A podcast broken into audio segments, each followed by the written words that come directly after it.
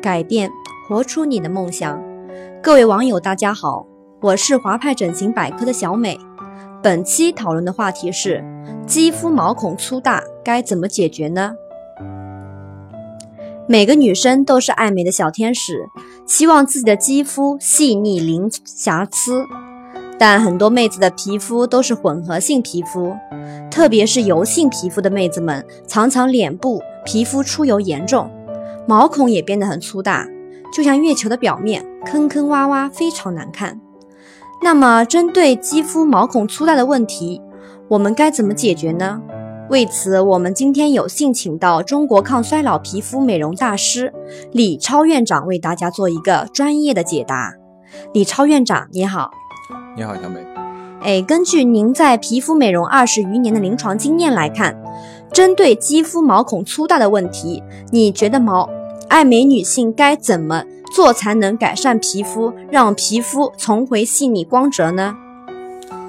嗯，皮肤的肤质分为主要分为三大类：干性、油性、混合性的。其实像干性皮肤的话，毛孔非常细腻，因为它分泌的油脂非常少的呃缘故。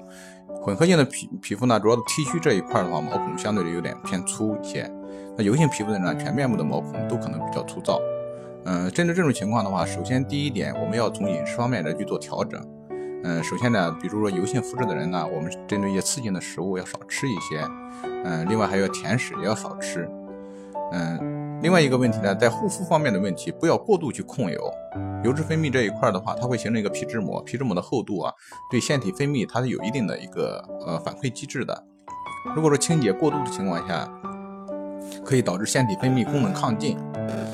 然后呢，嗯，分泌这一块的嗯功能会增加，呃，毛孔反而会越洗越粗，呃，另外呢，粉刺也会增多。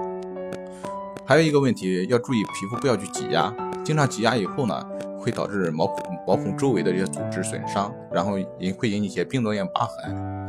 往往情况下，我们看到的一些毛孔粗大，嗯，多数情况下是混合有一些凹陷疤痕存在的，嗯，因此呢，我们在这几个方面可以关注一下。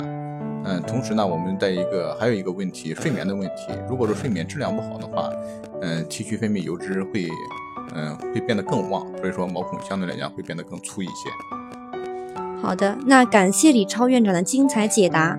如果您也想咨询改善毛孔问题，小美希望您一定要去正规的医疗美容医院咨询。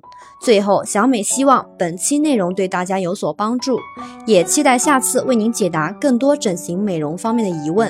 谢谢大家。